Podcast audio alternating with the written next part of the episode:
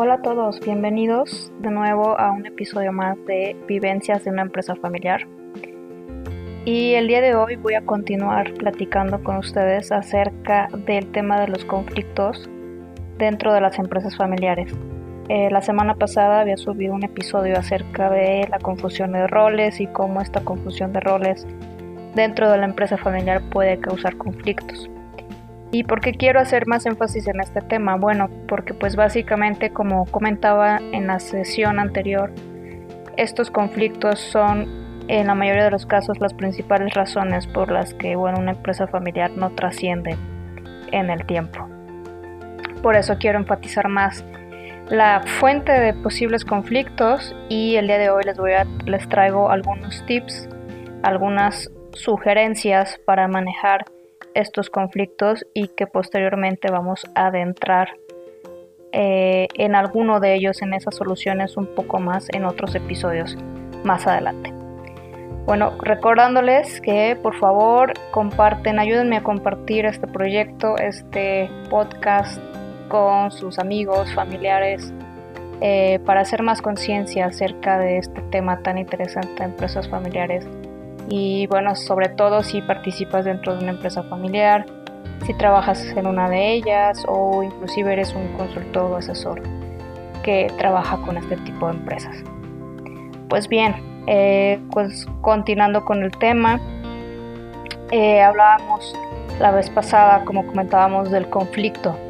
¿sí? Y el conflicto per se no es que eh, por naturaleza sea malo, ¿no? Tiene esta connotación negativa la mayoría de las ocasiones.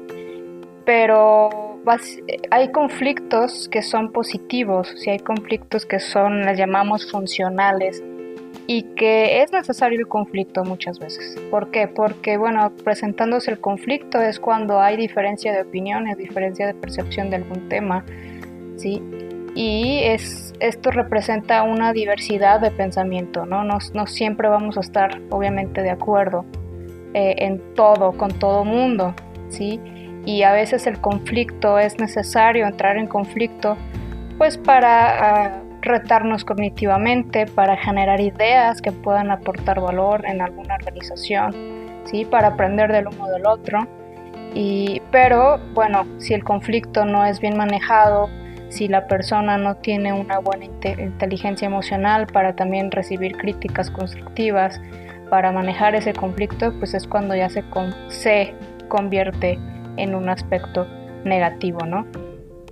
Pero en sí el conflicto pues es necesario, es, necesario en la medida de lo posible cuando es, cuando de, nuevo es positivo, ¿sí? Cuando ese conflicto nos va a llevar a una generación de ideas, a una innovación, a un cambio de mentalidad, ¿sí? Cuando estamos abiertos a, a ese conflicto y de recibirlo recibir retroalimentación o, ideas diferentes de, otras personas. ¿sí? Entonces, bueno, el conflicto, un conflicto funcional, pues es, puede ser positivo o es positivo dentro de una empresa, dentro de una organización o dentro de tu misma familia. Sin embargo, pues los más, de nuevo, el conflicto tiene una connotación negativa y es lo que llamamos los conflictos disfuncionales.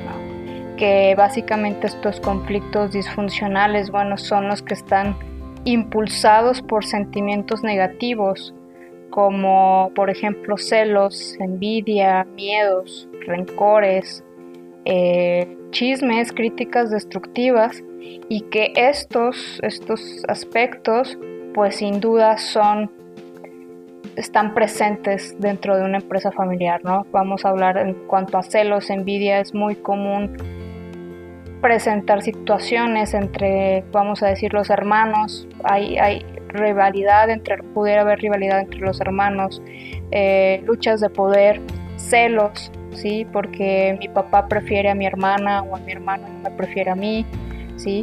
Envidia de que a mi hermano le vaya mejor, este, de que lo prefiera, ¿sí? O resentimientos que desde la infancia inclusive eh, se traen arrastrando hasta ya edad madura, edad adulta, y que esos resentimientos, este, que a veces pueden parecer tontos, ¿no? Pueden parecer eh, insignificantes, al final afectan, ya muchos años después siguen afectando y afectan no solo eh, esa relación que hay entre esas dos personas, sino también afecta de manera directa en la empresa cuando estas personas o estos hermanos, vamos a decir en este ejemplo, se incorporan a la empresa familiar, ya sea laboralmente o que no laboren o que uno, uno solo uno de ellos labore y, y el otro tenga solo propiedad, aún así habría conflictos, ¿no?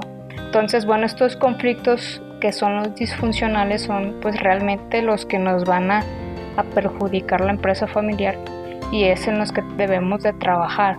¿sí? Si bien eh, como consultor no puedes este, vas a trabajar con la familia para recomendarle herramientas que minimicen esos conflictos, pues obviamente no, nosotros no somos magos, ¿no? Que vamos a desaparecer los conflictos después de nuestra intervención y nunca más va a haber conflictos, ¿no? De nuevo, el conflicto es parte natural de nuestra convivencia diaria y, siempre va a haber alguna razón de conflicto, ¿no? Lo, que sí podemos trabajar es cómo manejar esos conflictos e implementando, eh, implementando algunos, algunos soluciones o algunas herramientas para el manejo de esos conflictos y para minimizarlos.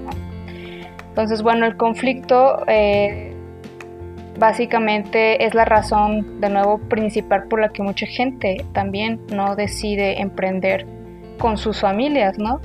Hay, hay personas que dicen, bueno, me gustaría emprender mi negocio, pero definitivamente no quiero emprender este negocio con, con alguien de la familia, porque sé que va a haber conflictos, porque al momento de que yo trabaje con mi hermano, con algún miembro de la familia, este, pudiera haber conflictos y no quiero que pues se vea afectada la relación familiar. Entonces, eh, hay muchas personas que deciden pues emprender ideas, emprender proyectos o negocios, pero por sí solas, o inclusive a veces ni siquiera quieren con amigos, ¿no? Entonces, por, por cuidar esa, esa relación eh, y que no se vea afectada por temas ahora sí que económicos o temas de empresa, ¿no? Y una de las primeras preguntas eh, cuando hacemos consultoría y una de las preguntas mm, importantes que hacemos cuando estamos trabajando con una, una segunda generación, ¿no? Una segunda generación que en su futuro eh, tal vez ahorita se encuentra trabajando trabajando dentro de la empresa, pero y actualmente los padres tienen la, la propiedad pero que en un futuro se convertirán, se pueden convertir en posibles propietarios, pues una de las primeras preguntas es, ¿se ven ustedes como socios entre ustedes? en un futuro se ven como socios compartiendo esa propiedad. ¿Creen que pueden hacer equipo o les gustaría compartir la propiedad? Porque desde ahí, si, si alguno de ellos eh, duda o o dice que no, ahí ya es un punto clave para el tema de la sucesión patrimonial, el tema de, de si dejamos a todos los hermanos con el mismo porcentaje de acciones o los dejamos todos con acciones, ¿sí? Porque si de entrada ellos no se ven como socios entre ellos, pues entonces ¿para qué los dejamos juntos? ¿sí? Entonces es una, es una, una pregunta clave porque si dejo juntos a hermanos que tienen, para pudiera ser que tienen conflictos, que en un futuro no se ven trabajando juntos o ni siquiera compartiendo la propiedad, cada uno tiene visiones diferentes, ¿sí? Entonces, ¿para qué los dejo atados de manos y los dejo, los dejo eh, eh, haciendo equipo dentro de la, dentro de la sociedad como propietarios. ¿Sí? Entonces, esa es una pregunta muy importante que, por ejemplo, los fundadores o los padres a veces no, no la hacen o no se percatan de, si realmente mis hijos quisieran en un futuro estar juntos, ¿no? compartiendo la propiedad, trabajando juntos. Y creo que de ahí es eh, como recomendación para los, algún fundador, fundadora o padre de familia que, me esté escuchando es preguntarle a cada uno de sus hijos qué es lo que quiere, que es otra de las preguntas, una, otra de las preguntas importantes. Preguntarle a sus hijos cuál es su proyecto de vida, cómo se ven 5, 10 años, 15 años, cuál es esa visión que tienen de la vida y de, manera profesional. Porque de ahí también va a partir la decisión de esa sucesión del patrimonio. ¿sí? De nuevo, si no hacemos estas preguntas clave y dejamos juntos a hermanos que no se llevan, que no tienen una visión compartida, que cada quien quiere hacer lo que quiere con su vida, y no tienen esa visión eh, en conjunto, pues este, obviamente va a haber conflictos eh, una vez que reciban la propiedad. Entonces recuerden, la primera pregunta indispensable es, ¿nos vemos como socios entre nosotros o no? ¿Sí? Eh, también creemos que somos capaces de hacer un buen equipo juntos o de plano, mm, pues sí tenemos, que es normal, tenemos conflictos, algunos roces, pero sí podemos trabajar, trabajar juntos o este, tenemos, no nos llevamos nada bien este, ni siquiera ya ni nos hablamos, sí, y definitivamente no podríamos estar juntos dentro de la empresa, ni siquiera en la propiedad. Eh, también tenemos la misma visión, podemos trabajar juntos. Eh, ¿cómo, ¿Cómo aportaríamos cada uno de nosotros, cómo aportaría valor dentro de la empresa familiar? ¿Sí? Tenemos claro lo que se espera de cada uno de nosotros, lo que hablábamos, ¿no? También en relación con los roles tenemos claro cuál es nuestro rol dentro de la empresa familiar, cuáles son nuestras responsabilidades, lo que se espera de cada uno de nosotros. Entonces todas estas preguntas nos van a ayudar a pues a saber en qué posición estamos, ¿sí? cómo es nuestra relación con nuestros hermanos, con nuestros miembros de la familia y en un futuro pues para saber si realmente podemos hacer equipo o no que estas preguntas generalmente se hacen cuando estamos trabajando en un protocolo familiar, ¿no? Que más adelante en otros episodios estaremos hablando de ello acerca del protocolo de familia. Pero, ¿por qué las preguntamos? Porque para, para, para poder construir un protocolo, un buen protocolo familiar, pues debemos saber todo esto, ¿no? Si ellos, si los, si los miembros de la segunda generación o tercera o cuarta generación se ven haciendo equipo, si se ven compartiendo la propiedad, si quieren trabajar juntos, ¿no? Porque de ahí va a partir todas las reglas del juego que se van a establecer dentro de un protocolo de familia o fideicomiso y la manera en que como también los fundadores o los tenedores de la propiedad pues van a repartir esas acciones este una vez que o después de su muerte, ¿no? En su testamento o en un fideicomiso. Entonces lo que queremos es pues precisamente evitar conflictos. Y, bueno, hay otras también situaciones eh, que nos provocan conflictos dentro de la empresa familiar, ¿sí? Eh, situaciones como por ejemplo que no hay claridad en el rumbo de la empresa. ¿sí? es, decir, falta una planeación estratégica. Y muchas veces, eh, y más que una planeación estratégica, no se han puesto a pensar cuál es la visión que tiene la familia como empresaria, la familia en relación con sus empresas o con su empresa. ¿sí?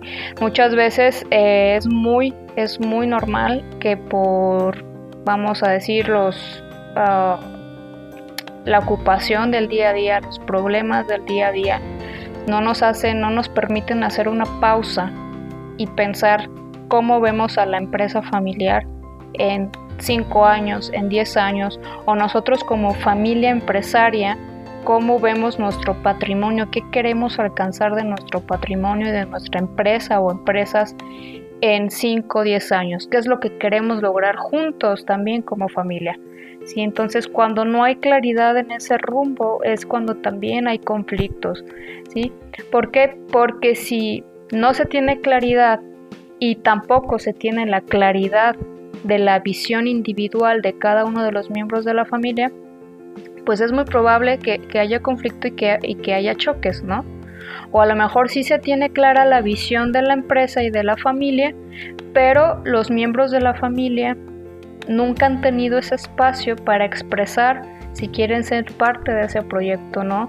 como parte de su visión personal, lo que les decía de preguntarle a los hijos, oye, ¿cuál es tu visión como persona? ¿Sí? ¿Cuál es tu visión de vida?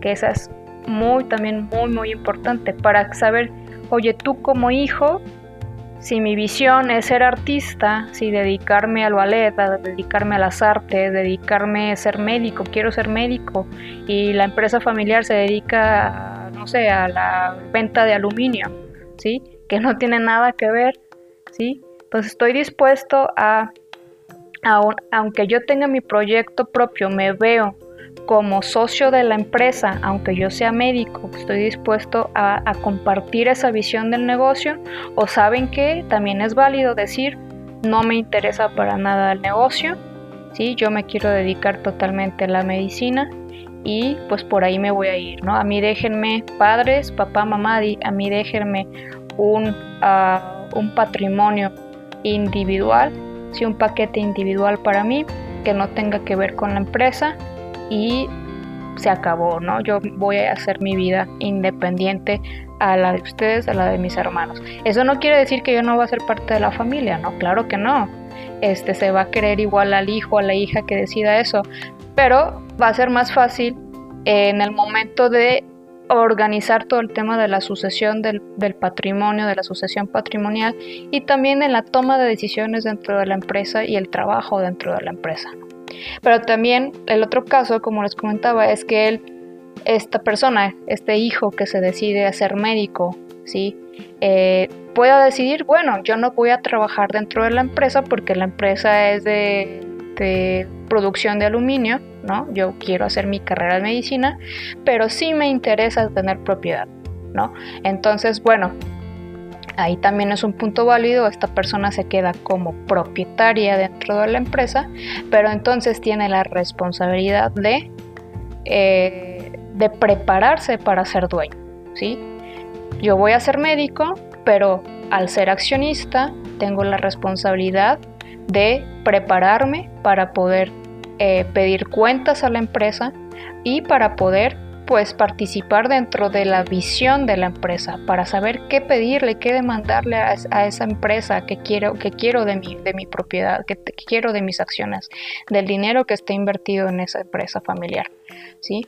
Porque muchas veces, ok, no nos preparamos para ser dueños, ¿sí? somos propietarios, no trabajamos dentro de la empresa y solo somos dueños, pero no sabemos ni siquiera leer eh, estados financieros, no sabe, no nos interesa para nada la empresa, no sabemos qué es lo que está pasando con la empresa, eh, es decir, hay un total desinterés, ¿no? Entonces, para que esto funcione, si decides tú encaminarte en otra cosa que no sea la empresa, pero tener propiedad, es parte de tu responsabilidad y compromiso involucrarte, ser parte activa dentro de tu rol de propietario en la empresa familiar, ¿sí?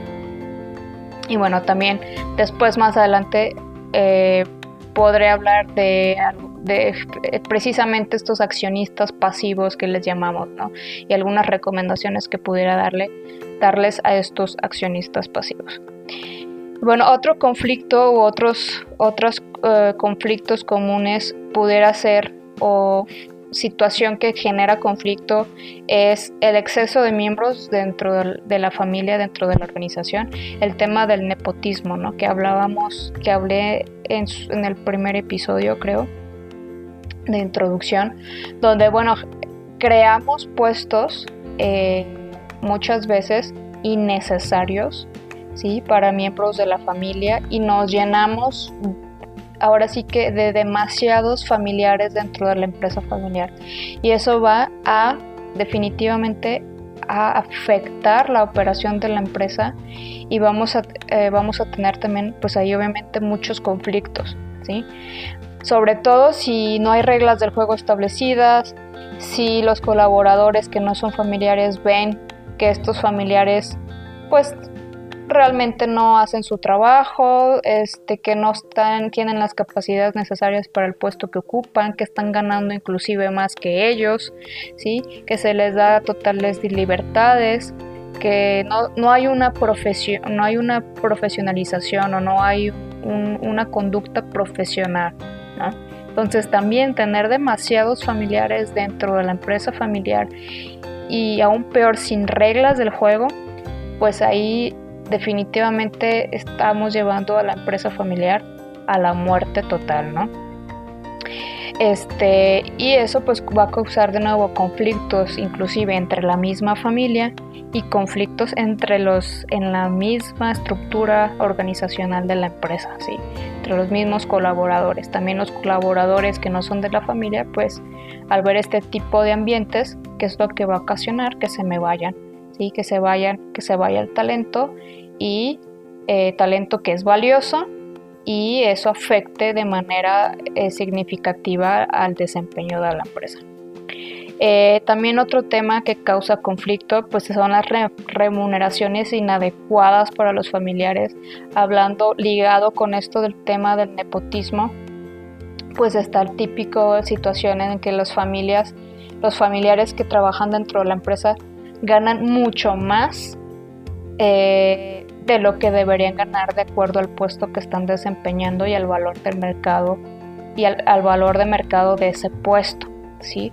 Entonces, eh, no hay una remuneración justa para los familiares, que si bien puede quedar en un protocolo familiar establecido algunas prestaciones especiales para la familia o algún apoyo extra que se le pudiera dar a, la a los familiares, pero muchas veces no hay esta, formalización, ¿sí?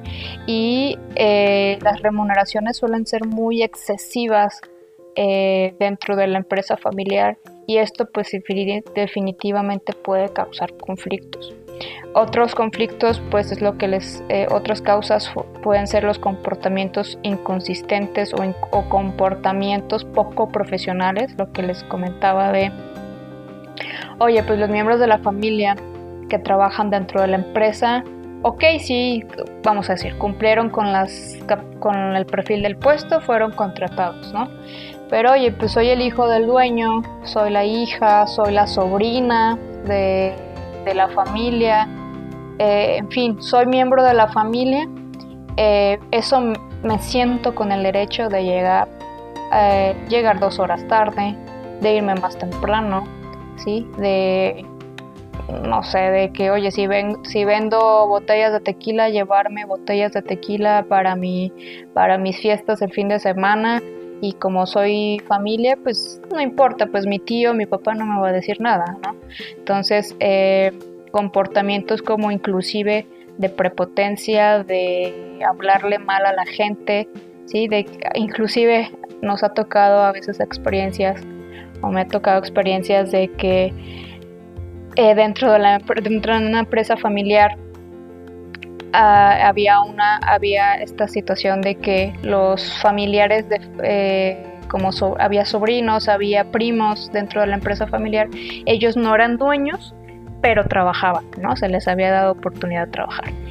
Y resultaba que estos familiares políticos perdón de familia extendida sobrinos este primos que trabajaban tenían una actitud muy prepotente hacia los demás colaboradores es de que típico me siento, este, pues yo soy eh, parte de la familia, ¿no? Dueña de la empresa, entonces te trato como me dé, me trato como me dé la gana, ¿no? Entonces, inclusive eh, los dueños, los familiares dueños, realmente eran super eran muy humildes en cuanto al trato, eh, trataban muy bien a la gente, pero estos, estos familiares que ni siquiera propiedad tenía, se sentían los, ahora sí que como reyes, ¿no? De, y dueños de la empresa y tenían esa actitud negativa hacia los colaboradores. Entonces, este, bueno, esos comportamientos pues sin duda estaban afectando a la empresa familiar y estaba causando conflictos ya inclusive entre los miembros de la familia, entre los que eran propietarios y estos colaboradores, estos miembros eh, familiares que no eran dueños, ¿no? Entonces, bueno, esto causa que haya un clima laboral negativo, que los colaboradores no se sienten, no se sientan este, a gusto con su trabajo, y pues obviamente este, afecta de manera negativa. Otras fuentes de conflicto pues son definitivamente la falta de comunicación, ¿sí? Eh, la primera razón de muerte de una empresa familiar es la sucesión, o sea, la más bien la falta de la planificación de la sucesión. Y la segunda razón de muerte de una empresa familiar es la comunicación, una comunicación ineficiente. Entonces, sin duda, la comunicación, una falta de comunicación eh, o una comunicación ineficiente me puede ocasionar muchos conflictos, ¿no? En el que eh, bueno, se tiene que trabajar mucho en este tema de la comunicación, de mejora de la comunicación, en el que eh, ya sea entre padres e hijos, entre hermanos, ¿sí?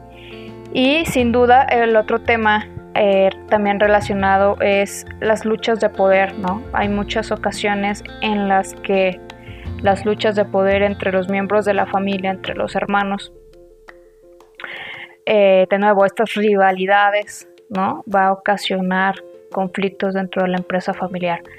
Luchar por esa dirección general cuando falte el padre de familia o la madre de familia, ¿sí?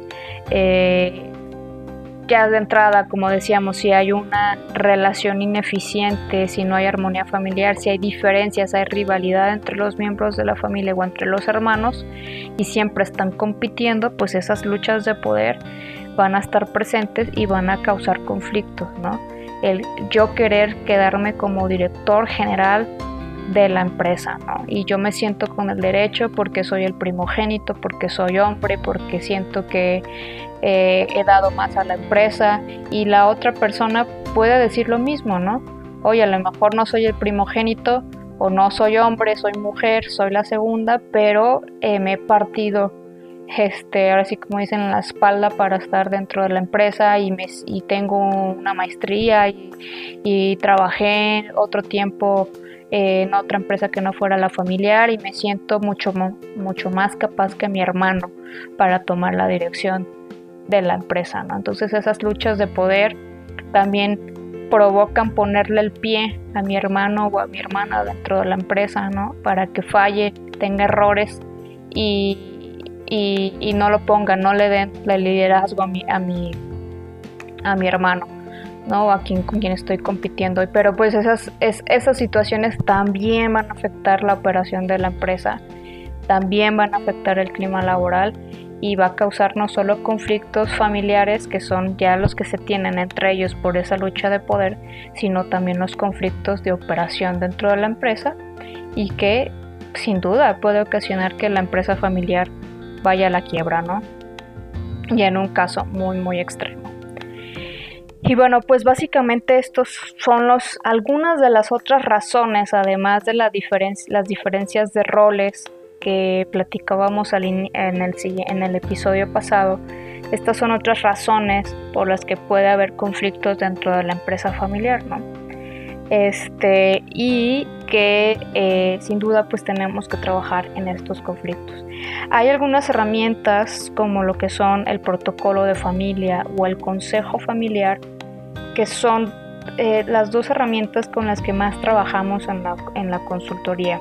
¿sí? ayudando a formar ese consejo de familia que es el órgano de gobierno eh, propio de la familia donde hablando de esa comunicación ineficiente que pudiera ser causa de conflicto de la empresa familiar, teniendo ese consejo de familia, este, mejora mucho, puede mejorar mucho esa comunicación porque hay una comunicación más formalizada, ya hay un espacio formal donde la familia puede puede discutir acerca de los problemas o acerca de situaciones de la familia, de la empresa y de la propiedad en ese órgano, en esas sesiones de, consejo familiar, ya no solo ya no, no, en las comidas familiares, ya no en las fiestas, ya no en las cenas, sino ya hay un espacio formal donde se da seguimiento a diferentes temas de la empresa familiar y donde se toman decisiones y se da seguimiento. ¿no?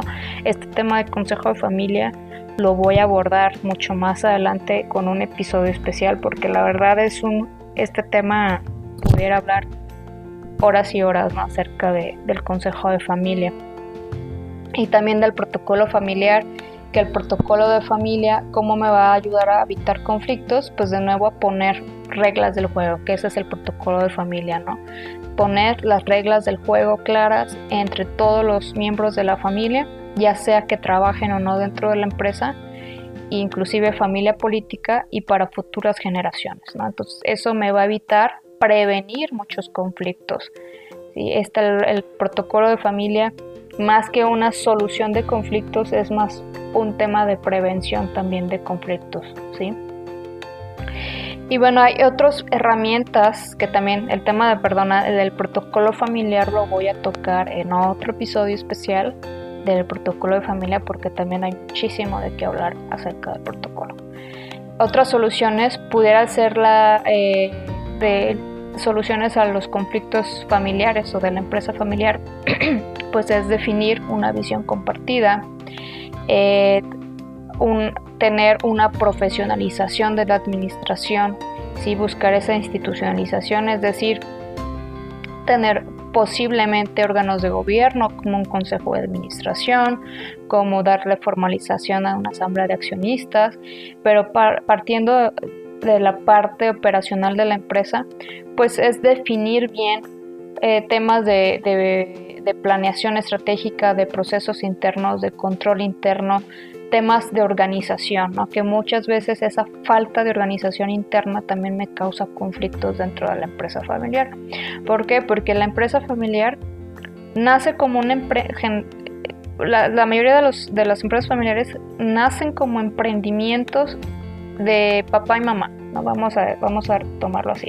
Papá, mamá, se van incorporando los hijos, fue un pequeño negocio, pero tuvo tanto éxito que va creciendo, creciendo y creciendo la empresa, que a veces crece de manera desorganizada sin procesos, si una organización a veces no tiene ni siquiera organigrama, no hay buenas descripciones de puestos, etcétera, etcétera. Entonces esa desorganización que por el crecimiento tan exponencial y rápida de la empresa familiar, la empresa no alcanzó a organizarse, que también sucede mucho, ¿no?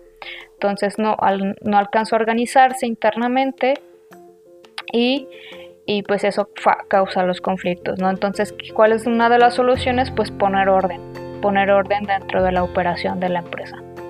Eh, temas de pues, evaluaciones de desempeño que también son importantes, tener bien definida mi estructura organizacional. Eh, la tema de la clarificación de roles, lo que hablábamos en el episodio pasado, en qué momento soy dueño, en qué momento soy padre de familia o miembro de la familia y en qué momento soy, estoy tomando o actuando, eh, tomando una decisión actuando como director general de la empresa o como colaborador de la empresa. Y otro, otro posible solución de conflictos pues es hacer tu plan de vida y carrera, ¿no? ¿Qué, qué es lo, ¿Cuál es ese plan de vida que yo tengo?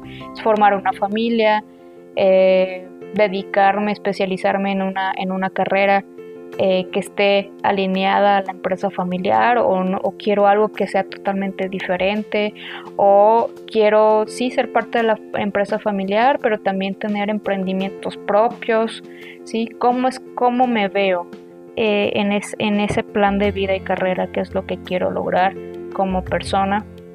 Y ver qué es lo que podemos alinear a la empresa familiar, ¿sí?